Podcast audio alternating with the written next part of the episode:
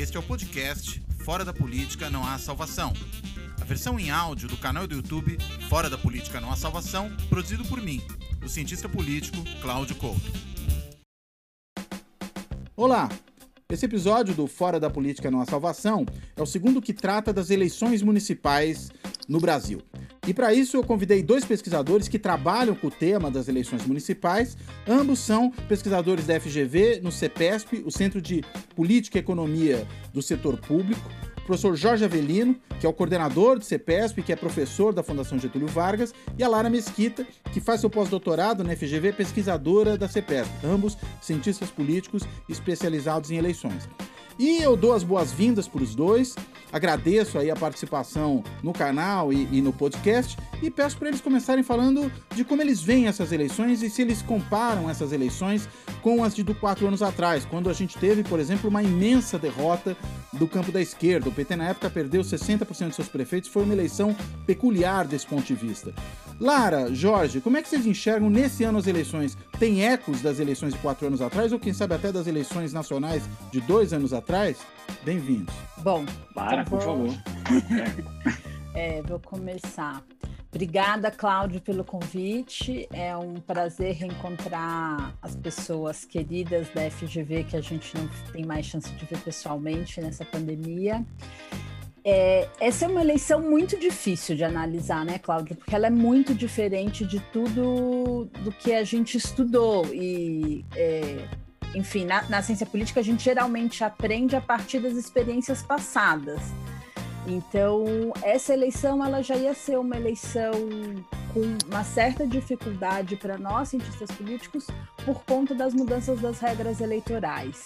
E aí a gente ainda tem uma, um cenário de pandemia, que dificulta ainda mais é, análises muito categóricas, muito afirmativas, tanto porque muda a maneira de fazer campanha, é, pode impactar a decisão das pessoas que vão comparecer para votar ou não, e isso deve, pode ter impacto no resultado, mas também porque a pandemia trouxe consigo dois contextos específicos. Um do estado de calamidade, é, que permite maior visibilidade para os prefeitos em exercício, coisas que a legislação eleitoral geralmente proíbe, e outra é uma crise econômica avassaladora, que também tem impacto, sobretudo num contexto em que o financiamento é predominantemente público e principalmente para as campanhas de vereador se contava muito com a arrecadação de pessoas físicas, as vaquinhas, né?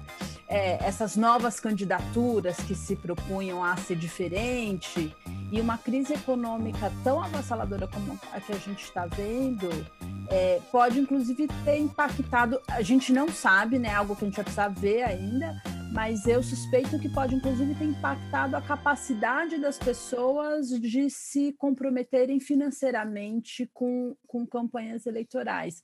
Então, a primeira coisa é que essa eleição é, ela é muito diferente em muitos aspectos. É, e aí eu acho que e a outra coisa que também é diferente é que uma das coisas que a gente costumava fazer quando analisava eleições era pensar o papel do presidente e do partido do presidente. E a gente tem um, também um presidente sem partido. Então, é, vai ser difícil identificar grandes ganhadores das eleições municipais talvez a gente possa identificar os maiores perdedores ou eu- não sei assim eu acho que, que para mim é, é, é a eleição mais difícil em muito tempo de se de, de se fazer prognósticos. É, tanto isso que o Ibope, o último Ibope deu que 40% do eleitorado de São Paulo, mas essa é mais ou menos uma média nacional, ainda não decidiu em quem vai votar para prefeito, a menos de um mês da, da data da eleição. Agora, você falou do presidente que não tem partido, né? Mas ele tá com com seus filhos, por exemplo, filiados ao republicanos, né? Os dois filhos que moram no Rio, o senador e o, e o vereador federal. Né? E ele também apoia abertamente candidatos republicanos, tanto em São Paulo, capital, como no Rio de Janeiro, né? Vocês não acham que o republicanos pode ser eventualmente um, um partido do presidente substituto nessas eleições? Então, eu, é, é, eu acho bom. Deixa eu começar então. É, Cláudio, é, bom dia aí. Obrigado. Prazer bom dia, boa tarde, aí. boa noite, né? É. Bom dia, boa tarde, boa noite. Bom dia, boa tarde, boa noite. Agradeço o convite. Voltar com a Lara de novo com você, é, ainda que seja de forma eletrônica, né? É, não, olha, só para recuperar um pouquinho o que a Lara falou, eu, eu concordo. Acho que é difícil você pensar nessas eleições hoje sem a a pandemia, o contexto da pandemia. Elas marcam essas eleições de uma forma indelével e, e mais para diante a gente sempre vai botar um, uma vai identificar essa eleição como um pouco diferente das outras por vários motivos. É, eu, eu, só começando então pela sua pergunta mais direta, uhum. é, eu acho que que, embora o Bolsonaro tenha uma certa proximidade, está ficando cada vez mais próximo, o Flávio Bolsonaro aparentemente vai ser indicado como líder do Republicanos no Senado, ou seja, articulações para isso. Então, há, relações entre os dois. Eu, eu não vejo o presidente Bolsonaro se envolvendo diretamente com uma campanha pelo menos no primeiro turno, a não ser que você tenha um candidato disparado no primeiro turno, onde o risco de derrota é muito pequeno e ele vai lá compartilhar os louros da vitória.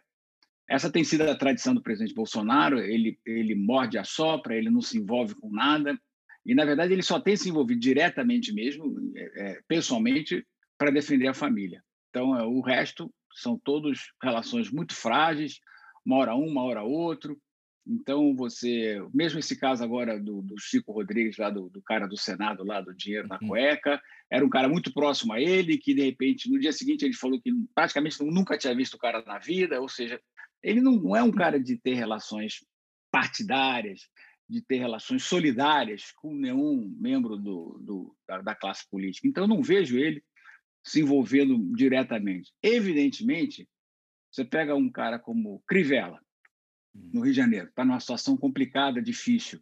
Ele vai tentar buscar alguns votos lá do, do, da, do, do bolsonarismo para tentar alavancar a sua, a, sua, a sua candidatura e tentar ir para o segundo turno. Né? Essas tentativas já foram feitas no passado. O caso mais famoso foi o Bolsonaro, aqui em São Paulo, né? onde você tentou, digamos assim, surfar a onda bolsonarista. Né?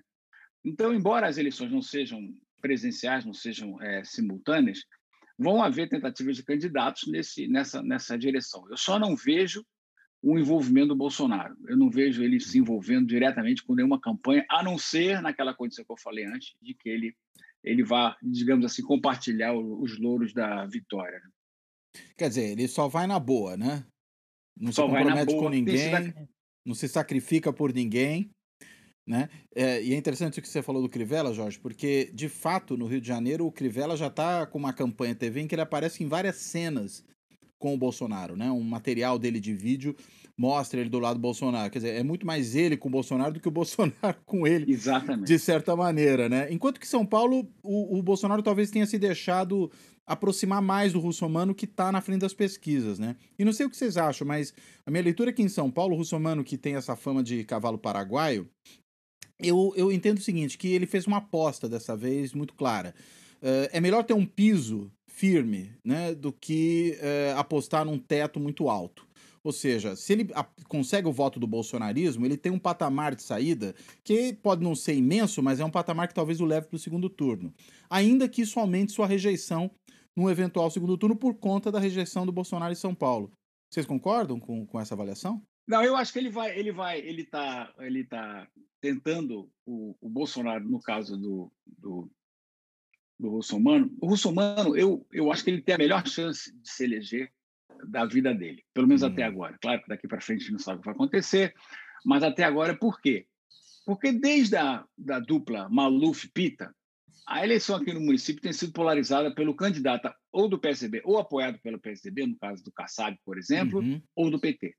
Então, você tem essa, essa alternância, tinha, tinha essa alternância, e agora com o enfraquecimento do, do PT, você vê uh, e, uh, o candidato Tato, né, o Gilmar Tato, com baixa. Eu acho que ele vai subir, acho que o PT não vai ter tão poucos votos em São Paulo, mas no momento ele está com baixa uh, expectativa de voto.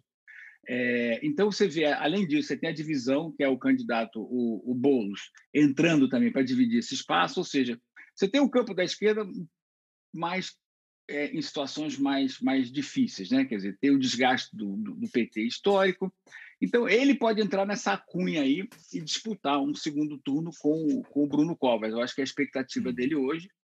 E aí, polarizar de novo Bolsonaro contra Dória, que tem sido a polarização, ver a discussão agora desses dias da vacina, se a vacina é chinesa, se a vacina é do Dória ou se a vacina é do Brasil. Então, essa polarização se refletiria no segundo turno de campanha, é, é, mas aí haveria uma chance dele, dele, dele vencer as eleições.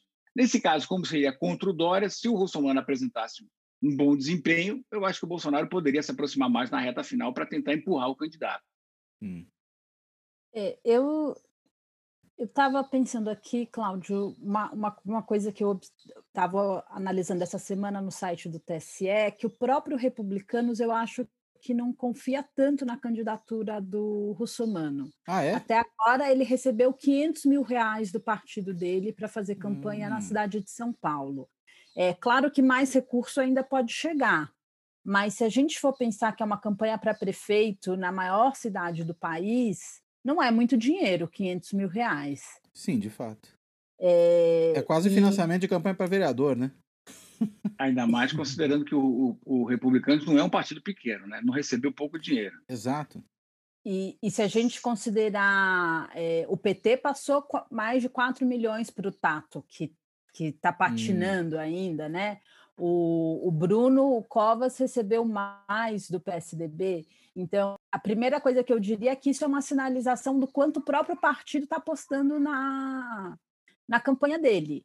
E ele também não arrecadou um valor expressivo de outras fontes até o momento. É, até ontem, tinha, ontem, dois dias atrás, quando eu olhei, não tinha nada na Justiça Eleitoral. Eu abri agora, enquanto o Avelino uhum. falava, tem 70 mil reais que vieram de recursos privados que ele arrecadou até agora. Então, é, eu não vejo um, um, apoio em termos é, do dinheiro à candidatura russomana. Acho que ainda tem muita dúvida do quanto ele, ele pode desidratar. E, e no limite é isso: o essencial vai ser com quem ele vai para o segundo turno. Hum. E se os dados do Ibope estão certos e a gente ainda tem 40% do eleitorado indeciso na cidade de São Paulo, eu acho que é, é muito difícil apostar em, em quem vai para o segundo turno, né? É, se for um segundo turno russomano contra Covas, a gente pode imaginar um desfecho, mas se por acaso for um candidato da esquerda, a gente pode imaginar outro desfecho. Então, é, essa eleição, a eleição de 2016 também foi assim, foi uma eleição muito fria e que esquentou mesmo só nas duas últimas semanas, né? É, mas esse ano está ainda mais frio do que há quatro anos atrás. Há quatro anos atrás tinha um pouco aquela ressaca, porque teve foram as manifestações de, de junho de 2013, seguido pela eleição de 2014, seguido por um processo de impeachment e muitas manifestações na rua, hum. dava um pouco a sensação de que estava todo mundo exausto de política. Mas a questão é que as, tem um, um período de normalidade desde então. E a pandemia não ajuda nesse sentido, é, de, de, fazer com que a campanha ferva, ou pelo menos em São Paulo, que é uma cidade muito grande. Talvez em cidades menores, é, onde já passou o pico da pandemia, as pessoas voltaram mais para a rua, é, isso esteja um pouco mais quente, mas para a gente que está aqui em São Paulo, eu não tenho uma sensação de uma campanha muito quente ainda. Hum. Então, eu, eu acho, tirando essa observação de que eu acho que nem o próprio partido está apostando muito nele, eu consigo ver um cenário muito claro. Agora, o termômetro. Eu queria só dizer que as, é. a, a, uma, a gente tem que levar em consideração também o efeito da pandemia nas pesquisas. Né? Hum. É, primeiro, as pesquisas estão sendo feitas quase todas né? É, por telefone. E por mais que a gente tenha já disseminado o uso do celular e assim por diante, né, ou seja, você tem um universo já relativamente, a gente ainda está aprendendo ainda a usar telefone. Uhum. Provavelmente as margens de erro vão ser maiores, né? Eu acho que assim, você ainda tem um processo de aprendizado como teve no, no, no face a face, é normal, não é nenhum demérito. O segundo ponto é a abstenção. É, que as pessoas respondem é, na hora, vão decidir na hora, dependendo de como é a situação da, da, da, da pandemia, se vão votar ou não. Né? E essa abstenção deve atingir mais aqueles candidatos que estão é, sendo mais apoiados por esses grupos de risco. No caso aí, seria, a gente pode identificar como as pessoas, os mais velhos, é, os acima de 60 anos. Uhum. Então, a gente tem que olhar um pouquinho, é, é, porque pode mudar ainda por causa disso. Né? Então, a gente pode ter surpresa. É, é então, se a gente tem surpresa normalmente nas eleições de, de 2012, com aquela chegada lá do Haddad no segundo turno, lembra? Quer dizer, que ninguém esperava. Aquilo, se a eleição ficar muito perto, eu acho que aí a margem de erro vai ser maior do que, do que a normal. Né? E Por causa das vai, viradas vai de última mais. hora, né? É, é, a gente vai errar mais. E é normal que erre, dada essa, essa circunstância que nós estamos vivendo. Hum. Agora, é, essa questão da temperatura da, da eleição, né, que a Lara fez menção, vocês estão medindo como a temperatura? Com base no clima, que dá para perceber, ou com base, por exemplo, no volume do dinheiro que está sendo é, é, vamos, é, investido nos candidatos? Porque no caso do Tato, parece que a, a campanha até está quente. No caso do Russomano, está fria. Não sei como é que está, por exemplo, no caso do Crivella, no Rio, que é um candidato que está muito mal das pernas, do mesmo partido Russomano genro do Edir Macedo, né, o dono da Igreja Universal, do partido da Record, uh, e que pode ser, às vezes, um candidato que, mesmo andando mal das pernas, talvez o partido não queira deixá-lo sozinho no deserto, né? Como é que vocês estão eh, medindo essa temperatura da campanha? O que, que qual é o indicador que vocês consideram importante para medir isso agora? É, é o pulso? É, é o feeling? É o que, que é? É duas Bom, coisas. Bom, Vai lá, Fê, fala tá. depois. Tá. Eu, eu, eu, falaria duas coisas. Primeiro, é, as campanhas municipais são mais quentes que as campanhas gerais, as, as eleições uhum. gerais, normalmente, né? Porque o eleitor está muito mais interessado na eleição do prefeito, que é um cara que decide a vida dele, que está morando ali perto dele, né? Onde ele pode observar o que está acontecendo. É aquele que sempre gosta de brincar, né? O sujeito cai num buraco na rua, a culpa é do prefeito. Chuta uma pedra, a culpa é do prefeito. E não sei o quê, tudo é culpa do prefeito. Então, ele está ali do lado, ele está pronto para criticar o prefeito, ele sabe onde o prefeito mora. Normalmente, a, a, vida municipal é um pouco isso, né? A gente tem que também, quando falar de eleições municipais, separar um pouquinho que, o, como é que distribuem os municípios no Brasil. A gente tende a achar que, que a eleição municipal é São Paulo. Não é, São Paulo é exceção. São Paulo é o maior município brasileiro disparado, né? As grandes municípios são são, são exceções. A maioria dos municípios é pequena, então elas, uhum. eles têm 70% tem até 20 mil habitantes, metade deles tem até 10 mil habitantes. Então, se você aplicar uma regrinha simples que eu sempre uso, que é multiplicar por 0,7, você tem metade dos municípios você tem 7 mil eleitores. Você pensar assim que deve ter nove vagas para vereador, você está pensando em 800 eleitores para cada uma dessas vagas, mais ou menos, fazendo conta redonda aqui, né? É, então, é, é, uma, é, uma, é uma briga por gente já conhecida. Então, corpo a corpo é super relevante para mudar o voto. Você tem um contingente de gente que vai votar em você, que você tem que garantir, tem que convencer uns poucos, onde mudar o voto de 50 pessoas muda o resultado da sua, da sua eleição. Hum. Então, eu acho que, que a campanha municipal sempre foi mais quente desse ponto de vista. Né? As pessoas põem bandeiras nas suas casas, põem cartazes dos candidatos na sua casa para mostrar apoio, filiação e assim por diante, pintam as casas em vários lugares do hum. país. Então, é uma eleição muito relevante, porque o prefeito decide saúde, educação, transporte, iluminação, asfaltamento, limpeza urbana, ele decide um monte de coisa que afeta diretamente a vida das, das pessoas, enquanto governador e presidente são entidades abstratas para essa maioria desses, desses eleitores. Então, isso reflete, por exemplo, nas taxas de abstenção, que são sempre quatro a cinco pontos mais baixa no caso das eleições municipais do que nas eleições gerais. Ou seja, o eleitor vai mais votar para prefeito e vereador, porque, é, na verdade, para prefeito, né, é, fundamentalmente, que é o, é o importante para ele, é a eleição de prefeito. Quanto à questão do dinheiro, agora a temperatura na questão do dinheiro, a gente tem que pensar o seguinte: o dinheiro agora, fundamentalmente, ele é via fundo eleitoral, né? Então, fundo de, de campanha. Então, ele vai para a mão dos dirigentes partidários. E, e, e, e, como a Lara, inclusive, mostrou no artigo dessa semana aí na Folha, né, né no sábado passado, esses dirigentes partidários eles não têm sido muito claros na, na definição da aplicação dos recursos. Acho até que isso é compreensível, porque é a primeira vez que eles estão fazendo isso, aquelas coisas que você está aprendendo também, você não vai se amarrar as mãos por algo que você não sabe aonde você vai, não vai se comprometer com o caminho se você não sabe como é que são as estradas, né? Uhum. Então, eu acho que eles vão estão tomando essas decisões e aí pesa, claro, eu acho que no caso do Crivella, dificilmente ele sendo a influência que ele tem no Partido Republicano e, e assim por diante, ele não vai, não vai, ele não vai ser deixado de lado, né? Eu acho que o Rio de Janeiro é um município importante para para os republicanos.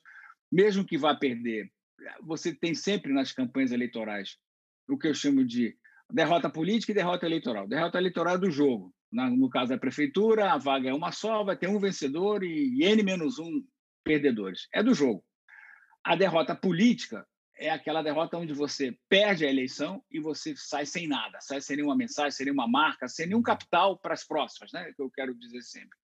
Eu não sei se os republicanos estão tão, tão assim estão é, é, apostando tanto na vitória do Crivella mais nessa manutenção desse capital, ou seja, eles uhum. mantêm um capital político no Rio de Janeiro que eles procuram preservar para, para as próximas rodadas eleitorais. Mesmo perdendo a eleição, e aí não pode deixar Mesmo o candidato exposto ao sereno, né?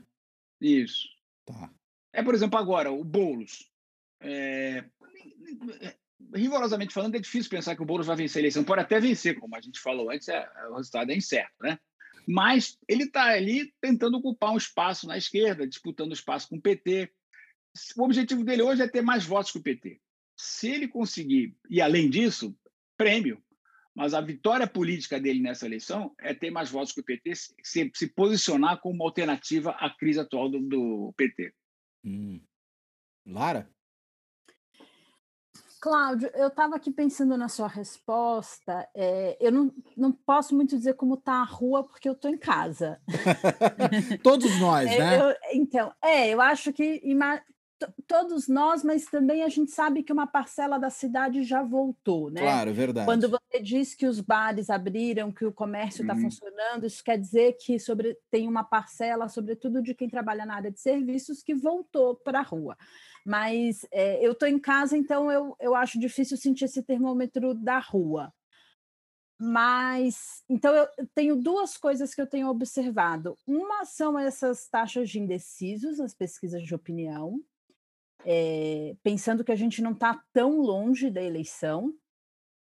E a outra é qual é a, a, arena pública que eu tenho frequentado, que são as redes sociais. Hum. É, neste momento, em 2018, eu, como sou cientista política e falo de política o tempo todo, e né, assim, eu estava.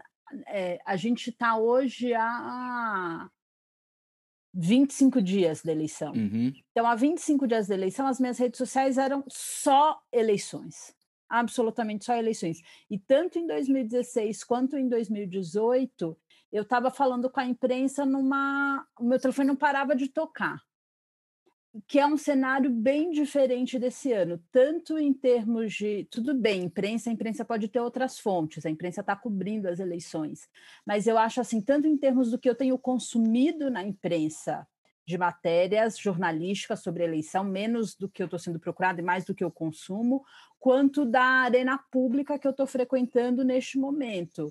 É, eu só recebi contato direto no, nas, desde que começou a campanha oficial de um candidato hum. a vereador, né? Eu sigo um monte de políticos nas redes sociais, é, porque, porque é o nosso ofício, assim por dever então, de profissão, acho... né? E não necessariamente por paixão desses políticos. Isso, não, não por paixão por, por essas pessoas especificamente, uhum. mas então, assim, é... eu, eu mesma vou, não decidi os meus candidatos ainda, o que era impensável há algum tempo atrás. Então, é, é, é, é puramente feeling, não tenho nada de mais objetivo para dizer isso, além do, do, feeling com base nessas duas percepções, no que eu estou consumindo da imprensa e da arena pública que eu estou vivenciando. Hum. Agora, uma coisa interessante, né? É, as redes sociais certamente vão ser mais importantes nessa eleição do que foram em eleições é, municipais passadas. Né? As redes sociais ganharam importância, de um modo geral, nas eleições, já a partir das eleições de 2018, de uma forma inaudita. Né? Não que elas não tenham tido alguma importância antes de 2018, mas 2018 me parece que talvez tenha sido uma eleição crítica, né? no sentido de que ela é um turning point aí do ponto de vista do impacto das redes sociais. Acho que o Bolsonaro, em boa medida, é a demonstração viva disso, porque afinal de contas é um candidato com pouquíssimo tempo de TV, acabou tendo muita mídia espontânea por conta é, da facada, por conta, enfim, do seu do próprio fato de liderar as pesquisas a partir de um certo momento. Mas uh, o fato é que ele fez uma campanha muito centrada nas redes. Dessa vez, o corpo a corpo na rua é mais difícil por conta da pandemia, o que não quer dizer que não vai acontecer em algum grau, mas ele é muito mais difícil. Isso pode fazer com que não só as redes tenham força, mas talvez até uma certa recuperação da, do peso de TV e rádio nas eleições em relação ao que foi há dois anos atrás. Vocês enxergam também dessa maneira ou não? Pelo menos rádio, né? Porque TV em municípios pequenos, aproveitando que o Jorge lembrou disso, né? Municípios pequenos não têm muitas vezes retransmissão de TV, mas costumam ter emissora de rádio. Mas às vezes os muito pequenos nem emissora de rádio têm. O que vão ter mesmo é rede social, porque as pessoas usam celular e acessam a rede social pelo celular. Como é que vocês enxergam esse impacto aí nessa eleição?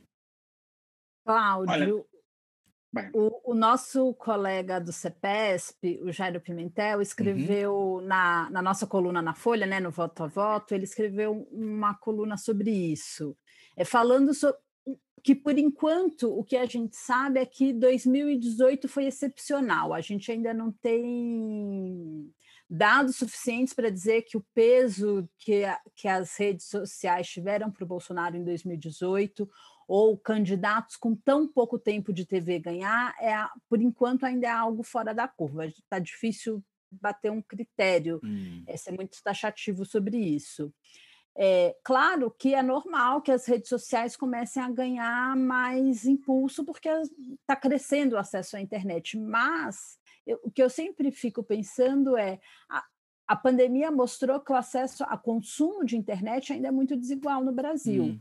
A gente viu a quantidade de pessoas que não conseguiram fazer o cadastro no auxílio emergencial porque não tinham um celular moderno suficiente, a quantidade de crianças que não conseguiram, é, de cidades que não conseguiram oferecer a educação remota porque as crianças não tinham internet em casa, a cobertura da cidade não era boa o suficiente, ou a falta de aparelhos celulares com uma boa né, ou, ou, modernos, ou enfim, a realidade da casa das pessoas. Muitas cidades do interior optaram por dar aula pelo rádio. Hum. Porque era a maneira de acessar a sua população local. Então, eu tenho, quando a gente pensa especificamente em eleições municipais, que cada cidade tem um contexto específico, eu tenho muita dúvida do peso das redes sociais de uma maneira é, tão enfática. Mesmo o WhatsApp? Então, eu ia falar isso, especialmente num contexto de, de crise econômica, onde as pessoas têm menos dinheiro para pôr o crédito toda semana uhum. no, celular. Né? Se a gente pensar, uma parcela muito grande do Brasil, da população brasileira, usa esse plano pré-pago, que toda semana você vai lá e põe um pouquinho no seu celular.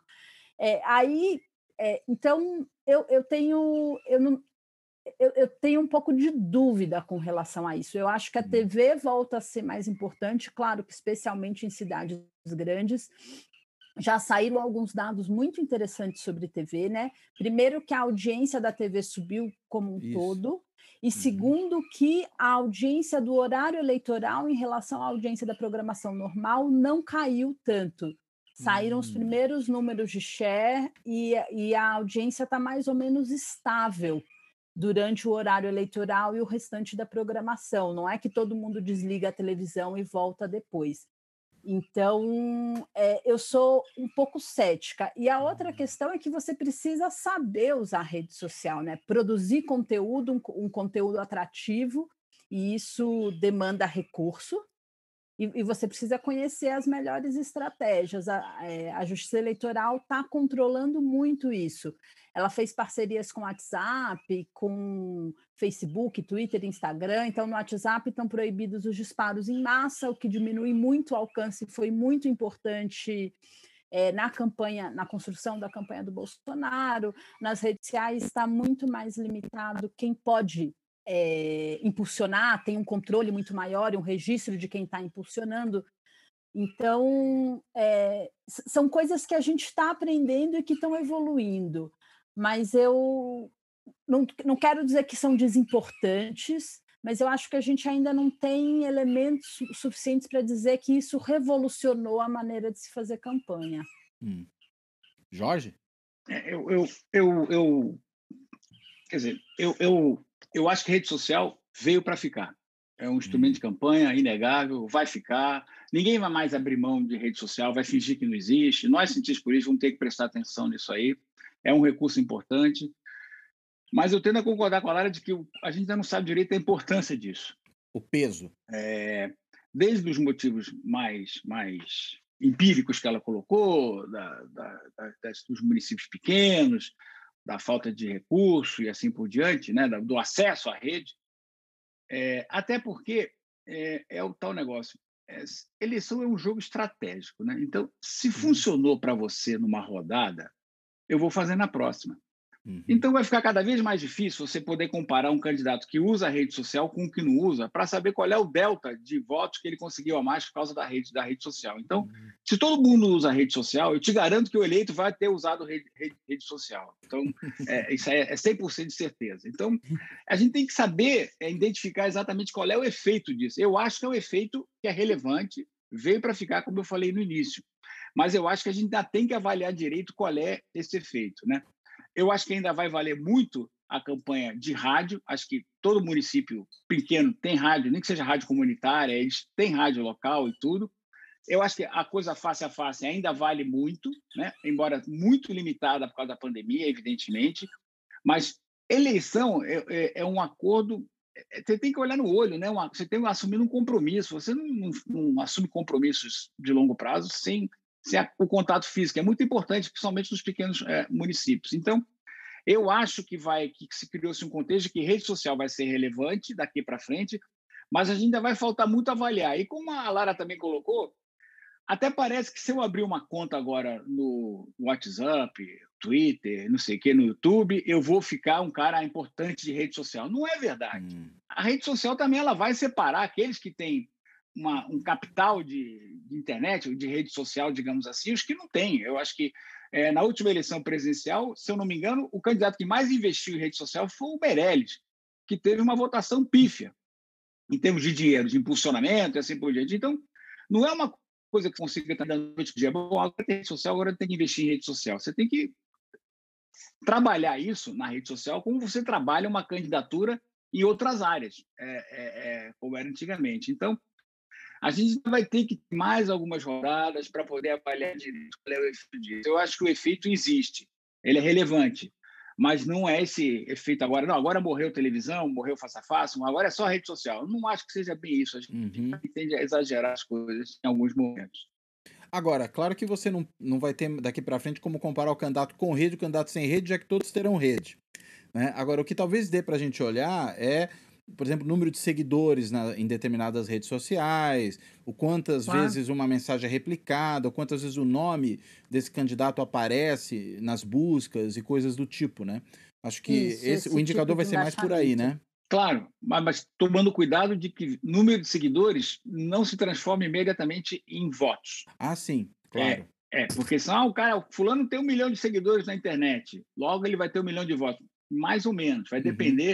Como ele construiu essa imagem. Muitas vezes você é, é, construiu uma imagem mais, mais fora da política, uma imagem tratando de assuntos. O cara tem um, um milhão de seguidores porque ele trata de futebol, ele trata de cultura.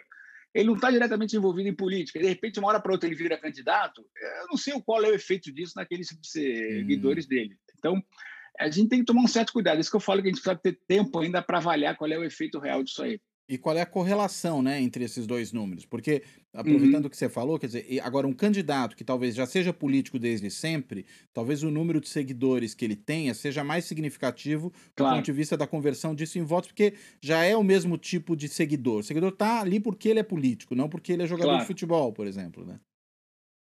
Isso, e também avaliar esse, os engajamentos, né, hum. além dos seguidores. Eu acho que quem, quem, quem estuda rede social avalia isso, quantas pessoas curtem, compartilham, interagem com esses posts. Isso, é, isso são boas métricas também uhum. para entender o quanto as pessoas estão próximas e reagindo ao que você está tá falando. Mas, de novo, como o Jorge falou, a gente ainda não sabe como fazer a conta da, da transformação disso em voto.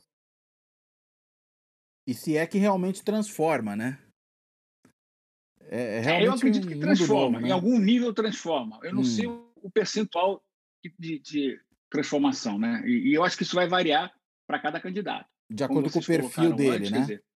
Isso, isso. Quer dizer, o que transforma para mim não é a mesma coisa que transforma para um cara, digamos, que vem do mundo do entretenimento, que transforma para um cara que é político desde que nasceu. Né? Isso, Em todos esses casos, evidentemente, vai dar uma, uma grande diferença, né? Agora, do ponto de vista das forças políticas, né? Vocês estavam mencionando no começo a questão de que o Bolsonaro provavelmente não vai. Ele está nessa situação inusitada de não ter partido, né? O Fernando Henrique, depois de eleito presidente, o PSDB cresceu nas eleições subsequentes municipais. Né? O Lula, depois de eleito, o PT cresceu depois também nas eleições municipais. O Bolsonaro eleito, é, cadê o partido? Porque o PSL, que ele podia ter aproveitado, inclusive ia ter um monte de dinheiro e tudo mais, ele acabou não aproveitando. O, o, o Aliança pelo Brasil não saiu e ele não foi para outro partido. Né? Agora, vocês acham que essa é uma eleição em que as forças, por exemplo, de direita tendem a crescer? Porque a gente viu que o número de candidatos de direita cresceu recentemente, né? Um número que saiu recentemente é que há um aumento do número de candidatos de direita em relação a candidatos dos outros dois lados, digamos assim, ou das outras duas é, partes do espectro político, né? O, o, centro e a esquerda. Vocês acham que isso pode levar a um crescimento das prefeituras à direita no Brasil? E, e, se isso vai ocorrer de maneira diferenciada, por exemplo, considerando o porte do município, será que o Brasil profundo é uma coisa, uh, os grandes centros é outra? Uh, o Bolsonaro agora tem a sua popularidade aumentando no Nordeste por conta do auxílio emergencial, uma área em que normalmente o PT vinha tendo uma popularidade maior, sobretudo no, nas eleições de governador e para presidente. Municipais, me parece que a gente está falando de um outro terreno. Como é que vocês enxergam o efeito disso do ponto de vista da distribuição do poder entre as várias forças? Olha, eu, eu até eu escrevi isso aí para a Folha. Uhum. As eleições para prefeito são eleições muito disputadas, disputadíssimas. Uhum. Assim. Então, você pega uh, os, os, candidatos que podem ir para reeleição, né, que tem apenas um mandato, podem tentar reeleição, o número dos que, dos que saem para reeleição é menor do que os, os que saem para deputado federal, por exemplo, que é em torno de 70%, que é um número conhecido. Uhum. E o número dos que se reelege, uma vez que saiu para a eleição se reeleger, também é menor. Então, é um número muito pequeno de gente que consegue se reeleger para prefeito por causa daquilo que eu falei. O eleitor é muito crítico do prefeito. Ele está ali do lado, ele está vendo as coisas da cidade acontecer, ele consegue avaliar mais diretamente. Então, é muito objetiva a avaliação dele do, do, do, do prefeito.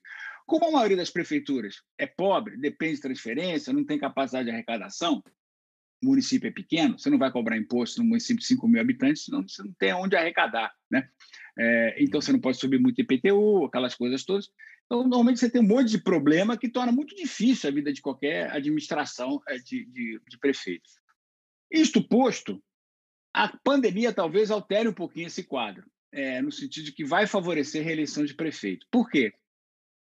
Quem precisa de campanha é desafiante, não é candidato que é prefeito. Então, são os desafiantes que estão de campanha uhum. para serem conhecidos, para expor suas propostas, para convencer o eleitor de que a cidade vai ficar melhor com, sobre a, a, direção dele desafiante do que do atual prefeito.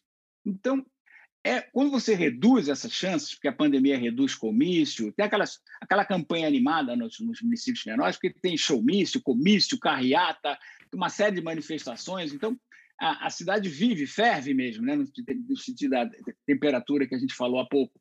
Hum. A gente, ele, ele vai diminuir isso tudo. Isso vai favorecer ao incumbente, vai favorecer ao, aos atuais prefeitos. Então, eu devo assistir uma, uma, uma maior reeleição de prefeitos em relação às três últimas eleições que eu tinha hum. analisado antes.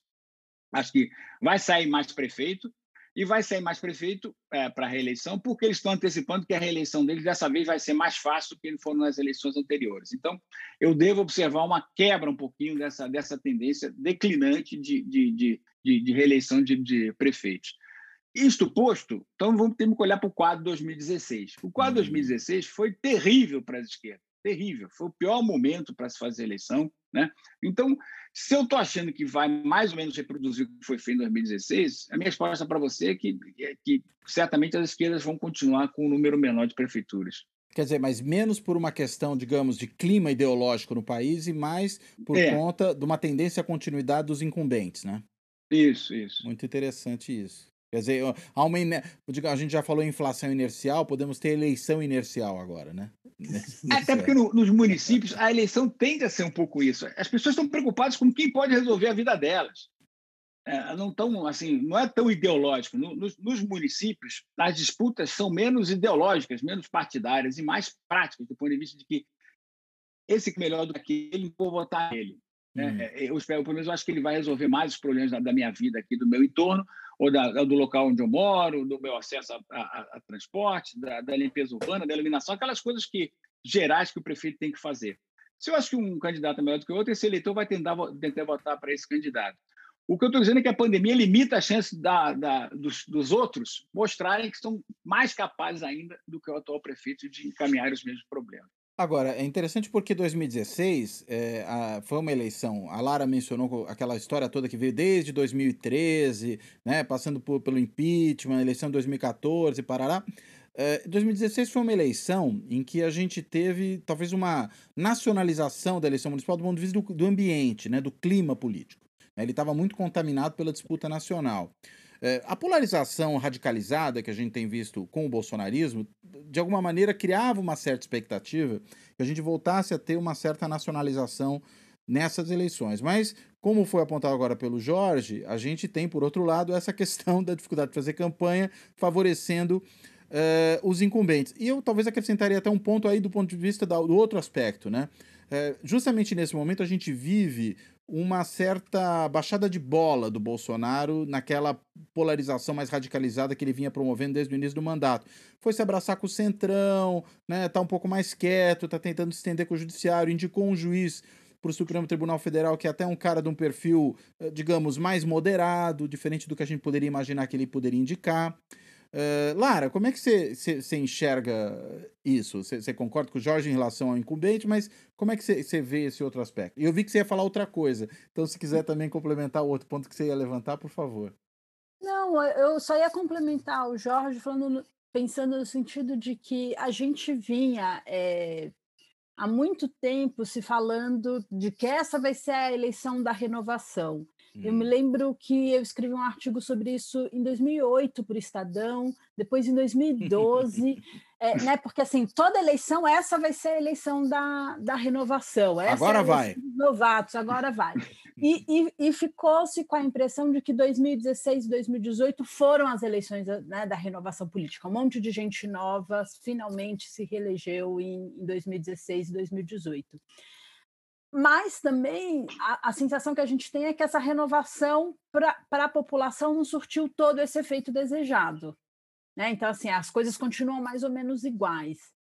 Então, só complementando o ponto do Jorge, tem algumas pesquisas qualitativas que estão apontando que as pessoas entendem que a, a gente está numa situação tão crítica, a pandemia é algo tão sério que eu preciso de alguém com uma mínima experiência. Agora não é a hora de trazer um novato aqui que não sabe nada então, é, nesse sentido, talvez isso possa ajudar, além dos incumbentes, candidatos com, com um perfil mais, mais tradicional. Uhum. Então, é, eu acho que isso não é um ponto, um ponto desimportante. É, sobre a nacionalização, Cláudio, eu, eu concordo um pouco com a sua análise de que talvez se, se tivesse um partido do presidente, se ele se envolvesse mais na campanha, sobretudo nas grandes cidades, né? Não, é difícil a gente falar para a realidade de 5.570 municípios, sobretudo no dos pequenos, mas se a gente pensar sobretudo nas capitais e nas cidades com retransmissoras, talvez essa nacionalização, essa polarização fosse mais forte. Mas o que a gente está vendo em várias cidades do país é que você tem dois, três candidatos à direita que dizem eu sou o candidato do Bolsonaro. Então é até e aí o Bolsonaro depois vai dizer que apoiou quem venceu, né? Quem foi melhor. Claro. Então é, eu acho que essa nacionalização ela ela não está tão presente esse ano, seja por causa da pandemia, seja por pelo presidente não ter um partido claro, isso é muito difícil de você dizer, né? Porque se o presidente tem um partido, tem como. O candidato do partido do presidente é o candidato do presidente. Você não. Ainda que ele fuja, que, né? Eu estava no outro dia conversando numa campanha de uma cidade em que o candidato a prefeito do partido do governador é muito pouco conhecido. falei, não, então, mas esse governador não vai entrar lá, não vai apresentar? O cara, não, o governador não quer se envolver porque ele tem outros apoiadores. Bom, mas tem um candidato do partido dele, né? Assim, não, esse é o candidato dele, que é do partido dele. Então, se o presidente tivesse um partido, isso seria muito, muito autoevidente. Mas em não tendo, é, eu acho que mesmo nas grandes capitais essa nacionalização, pelo menos no primeiro turno, ficou mais prejudicada. Diluída, dois, né? É, mais diluída. Em 2016, a gente tinha um lavajatismo muito A Lava Jato estava hum. muito forte e só tinha, praticamente só o PT tinha sido atingido. Então, era mais ou menos assim: a nacionalização também era tudo contra o PT, na verdade. Não tinha uma nacionalização no sentido de da reprodução daquela disputa PT-PSDB que tinha até então organizado as disputas presidenciais, ainda que em São Paulo fosse essa disputa, mas eu acho que nacionalmente não era essa disputa, era tudo contra o PT, porque é, assim, qualquer coisa menos o PT, olha o que a Lava Jato está mostrando. Tanto que as pesquisas mostraram que logo depois da eleição de 2016, a imagem do PT começou a melhorar, porque a Lava Jato começou a pegar outros partidos, voltou a aumentar o número de filiados ao partido. Então, o momento da eleição de 2016, em relação à Lava Jato, foi muito ruim.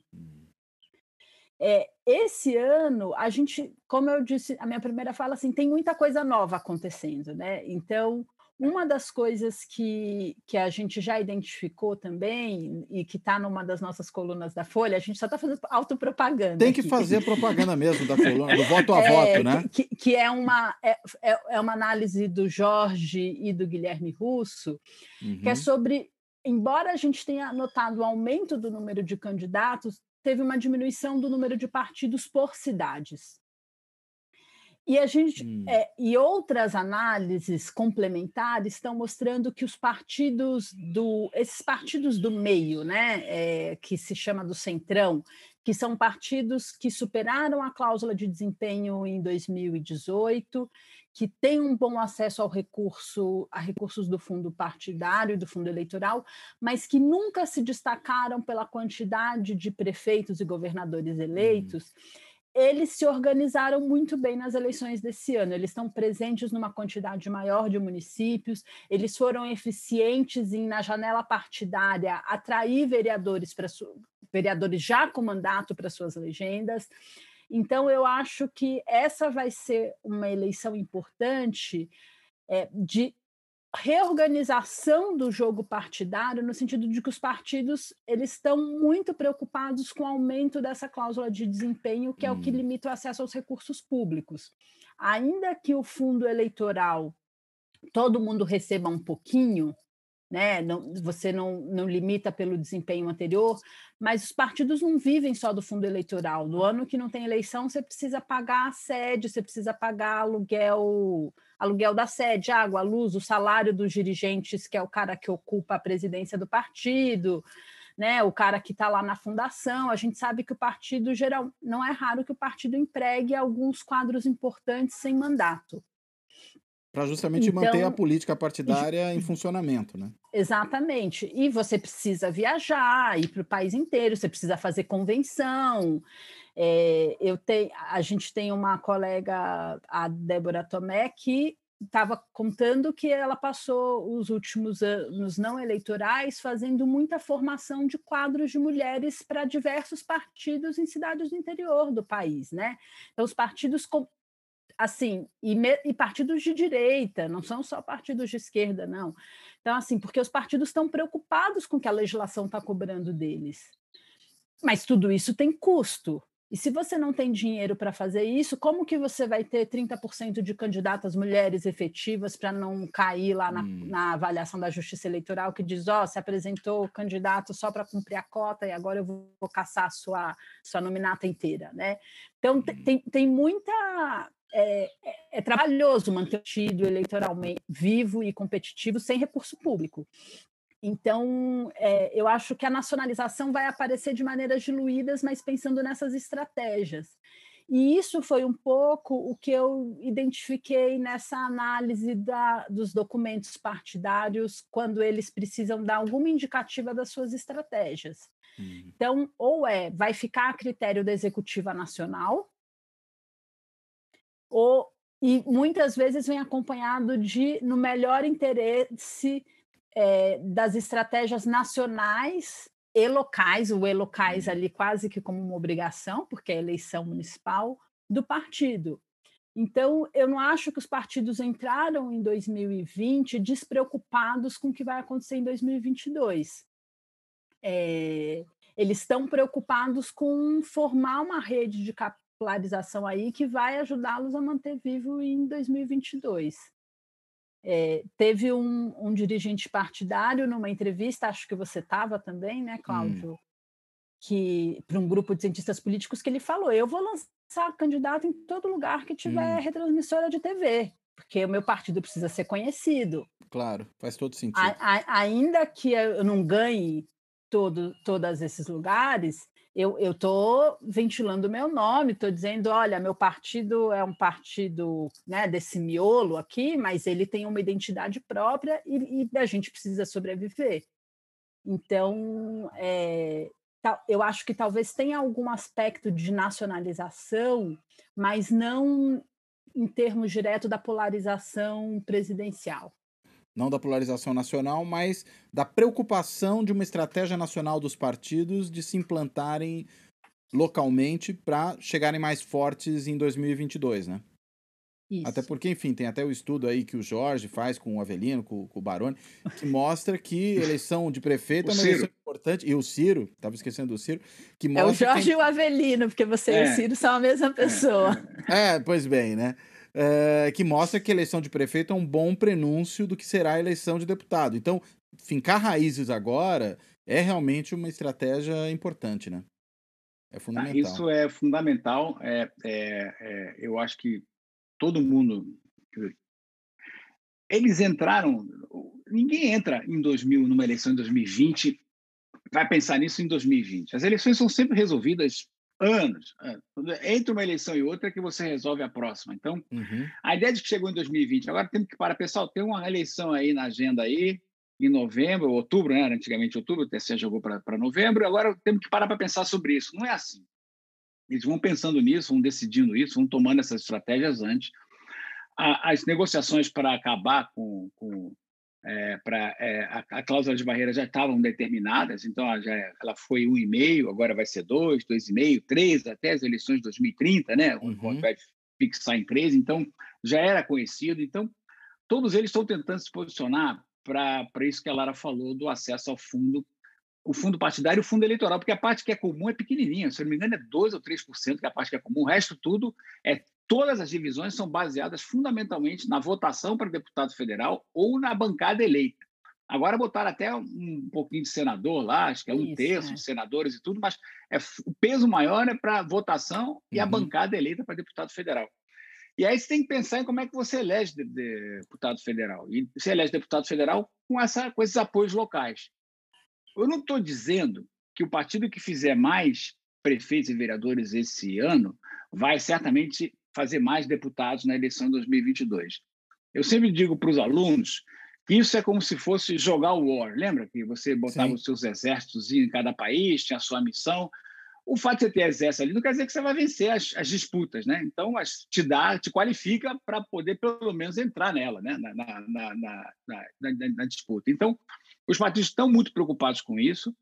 E, e, e, o que já se notou é que o número de partidos o número médio de partidos que lançava candidato por município já caiu de 14 para 7. Ou seja, hum. o processo, isso foi surpreendente, porque a gente achava que esse processo de fusão que vai começar a ocorrer, porque partidos que não vão conseguir mais atingir o quociente eleitoral, ou que sabem que não vão atingir a, a cláusula de barreira de que vai ser de 2% em 2022, uhum. já, já sabem disso, já fazem, todo mundo tem as suas estimativas, e nas estimativas, se você não vai atingir 2%, o melhor que você tem que fazer é fundir Uhum. A gente achou que esse processo ia começar depois das eleições de 2020, acho que começou antes. Anteciparam o processo, né? É, então, anteciparam o processo e deve continuar depois, né? Porque agora você tem essa rodada agora, que vai mais ou menos dizer quem tem apoio municipal suficiente para, digamos assim, ser candidato para 2022, para até aparecer com força em 2022. Quem tem carta para mostrar vai ficar no jogo, quem não tem carta vai sair. Então, vai, uhum. quando eu falo sair, vai se fundir com algum outro partido, né? Então, esse processo de fusão deve começar a acontecer. Eu acho que de, até 2026, mais ou menos, o que sobrar depois de 2026 vai ser residual. Acho que o negócio vai ser é um, é um, é um momento muito curto porque a vida das pessoas, a vida, a carreira política das pessoas está em jogo. Ninguém vai deixar uhum. isso para, ah, vou ficar bem incerto, vamos ver o que acontece em 2028. Não, não, não, isso, isso resolve logo, vai resolver agora em 2020, primeira rodada de 2022 até 2026, isso está resolvido. Uhum. Então, é, deve ser um processo relativamente curto, deve diminuir o número de partidos, o que é uma, uma coisa que tem sido pedida por várias pessoas, né? É, no sentido de tornar o sistema político mais inteligível, vai reduzir o número de candidatos. Nosso número de candidatos, nosso número de partidos é, é recorde mundial, né? Dos lugares, qualquer lugar, qualquer medida que você use. Então, eu acho que isso tudo vai confluir para esse, esse processo aí. Isso é um ponto importante que, além da pandemia, que a gente tinha falado antes, tem essa regra aí que é a coisa da, da, das novas regras eleitorais que estão começando a valer. O fim das coligações vale a partir das eleições de 2020, ou seja, essa é a Sim. primeira eleição sobre essas regras. Então, eu acho que esse é um ponto importante para a gente se colocar e que para ajudar a entender quais são as movimentações que estão ocorrendo e por que, que, que partidos que não lançavam nunca candidatos, é, é, em São Paulo, a gente está em São Paulo, é, é, conhece mais, né? Sempre se aliava ao PT e agora lançou candidato próprio, né? Lançou uhum. o, o, o, Orlando, Orlando Silva. Silva.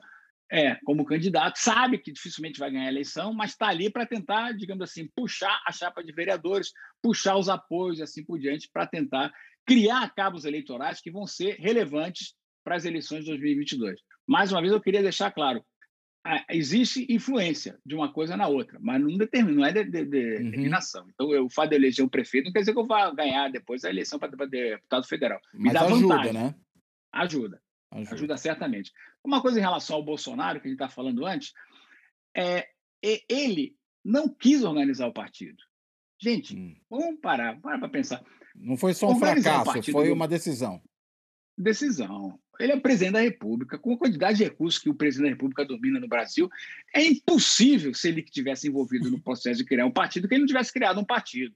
Então, é, é, é uma coisa assim: todo mundo criou partido, a não ser a Marina, mas a Marina é específica, né? É, um, é, uma, é, uma, é uma. A Marina Silva é um grupo específico de gente que não conseguiu criar um partido. Mas até eles criaram uma segunda rodada.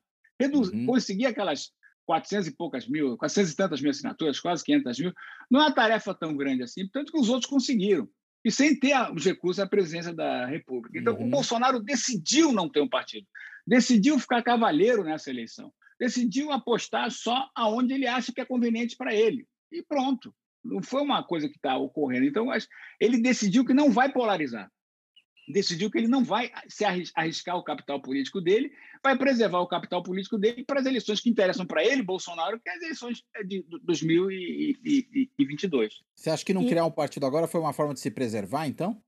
Eu acho. Hum. Eu acho. Eu acho que foi uma decisão. Mas para se preservar, eu estou pensando só qual é o objetivo claro. da decisão, né? É, eu concordo com o Jorge, Cláudio, porque pensa nisso. Ele ia, ele ia criar um partido que ia entrar na eleição municipal com 1 milhão e 200 mil reais para fazer campanha.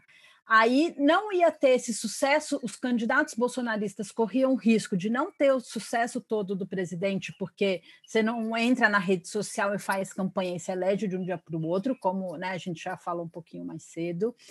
É, se a gente pensar, toda a estrutura partidária lá desenhada era da família Bolsonaro, de pessoas muito próximas, então qualquer escândalo envolvendo mau uso do recurso, candidatura laranja, ele não ia poder fazer como ele fez no PSL, que falar é problema do Bebiano e do presidente do, do partido e do Bivar, do Bivar. não tem nada a ver com isso, minha família está limpa, e né? ele não ia poder fazer nada disso. Então, é muito arriscado. Uhum. Um partido sem recurso, é, com, a, com a minha família no controle, criado na véspera de uma eleição. Qualquer merda que der, não tem como livrar a família. E aí a gente tem que pensar que as outras coisas que estão acontecendo, né? Isso não uhum. vem isolado. Na, nesse, nesse mesmo tempo, simultaneamente, tem as coisas envolvendo o Queiroz, os filhos, o inquérito das fake news, tudo isso vai influenciando. Quantas frentes você quer de vulnerabilidade? Você precisa diminuir isso. Hum. Então, é, eu, eu concordo com o Jorge, e, e, pensando também um pouco no que o, o Jorge estava dizendo antes, é, a gente sabe que as, que as estruturas partidárias elas se reforçam, né? Já tem já tem uma série de pesquisas que mostram que, por exemplo, ministros transferem mais recursos para cidades que são administradas por prefeitos é. do seu mesmo ou do hum. seu partido ou o inverso. Prefeituras recebem mais recursos de ministérios que são administrados por ministros do seu partido. É, então, a gente tem uma série de coisas que vão se sobrepondo e que ajudam a gente a, a afirmar com mais segurança de que ter uma prefeitura ou ser um, um competidor forte numa cidade é, é uma sinalização que, de novo, como o Jorge disse, não tem uma correlação, não é certeza, mas são indicativos importantes. Você vai construindo a imagem do partido ali, e isso com certeza vai te ajudar no futuro. Uhum.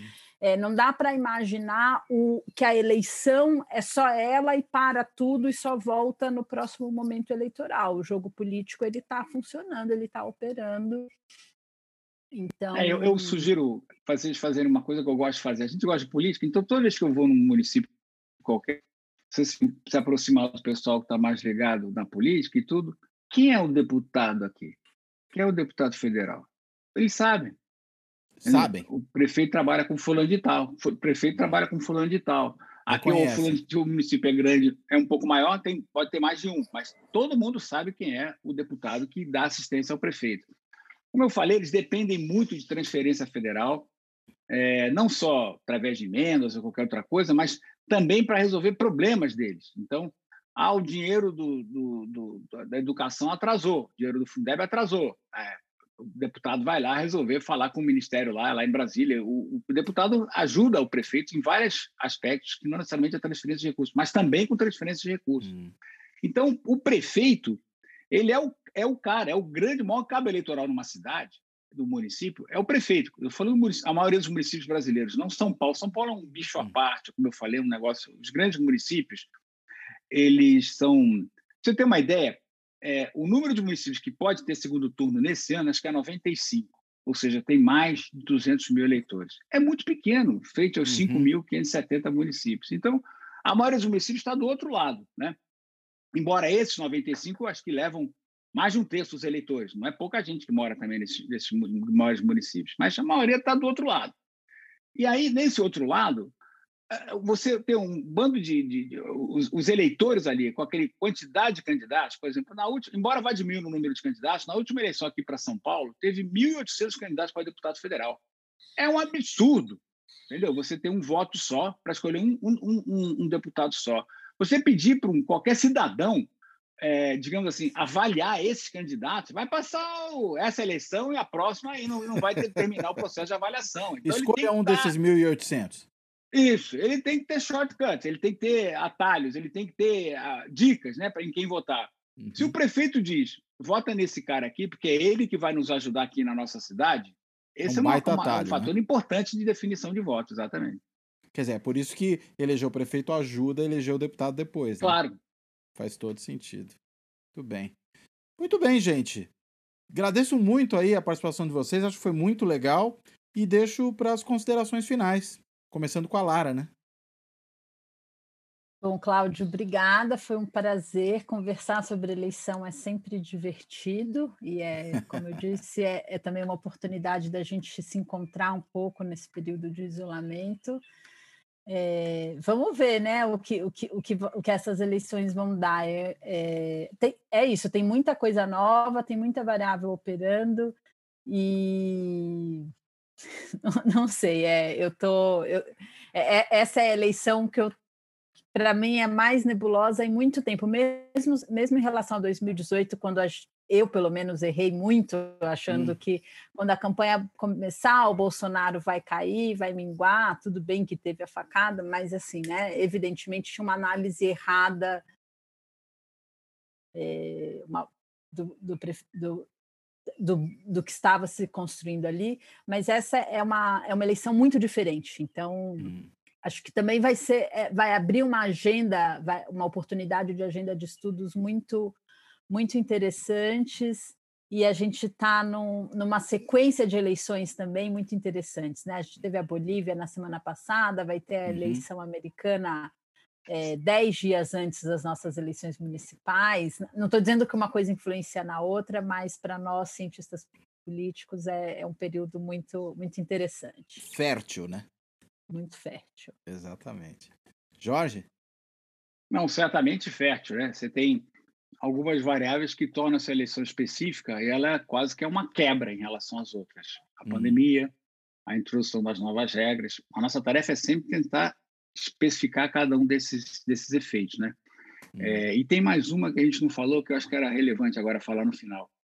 O Tribunal Superior Eleitoral ele tomou uma determinação que pode ter consequências relevantes. Ele, a, a, ele a, autorizou a que as pessoas pudessem justificar a ausência do voto, a abstenção, através do e-título. Nesse hum. momento, o e-título não me parece uma coisa muito grande, a gente, o efeito disso não me parece que vai ser grande.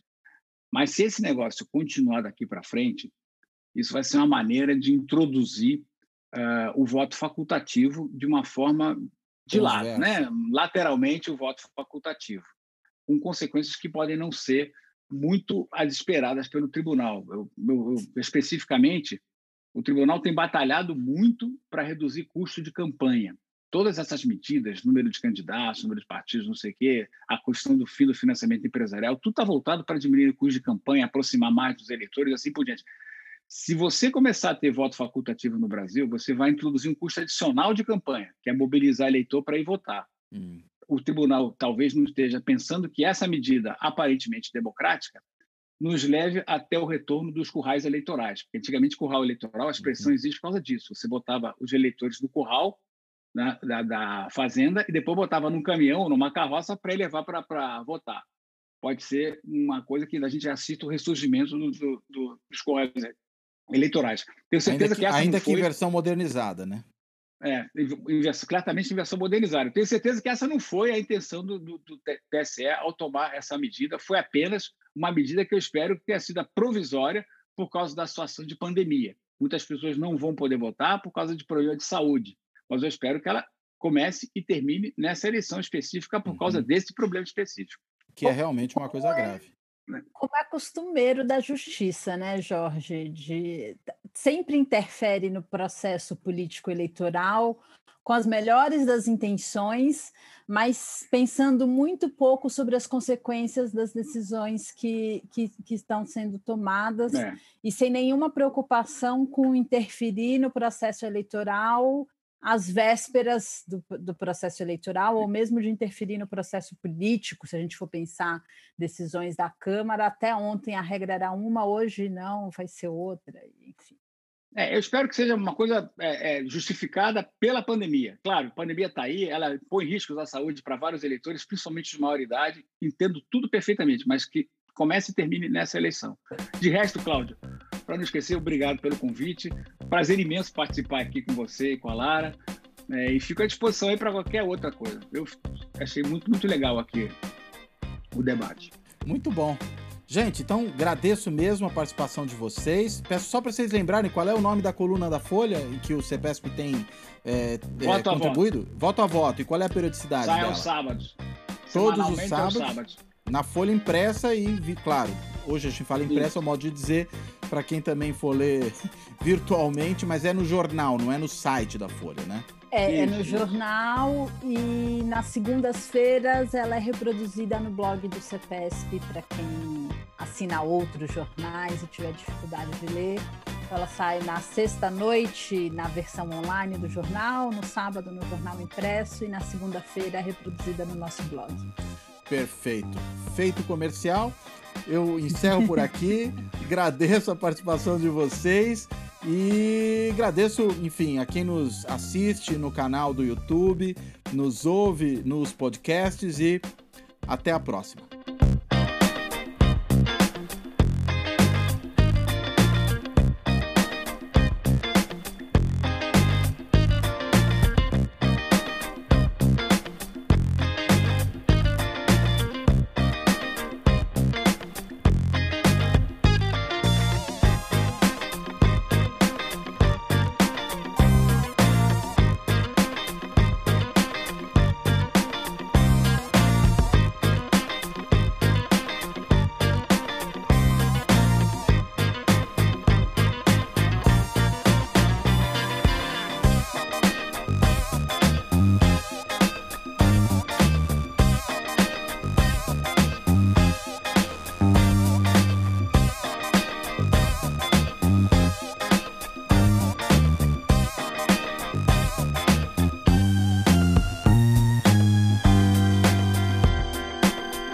Fora da política, não há salvação.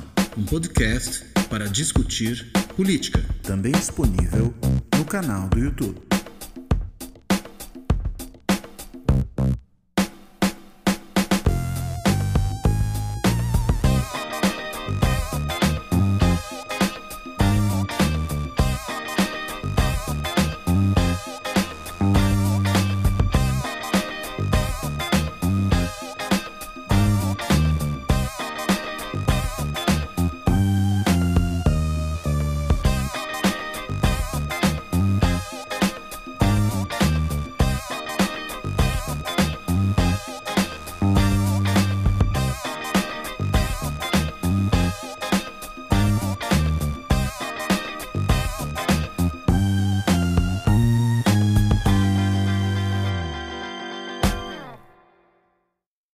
Fora da política, não há salvação.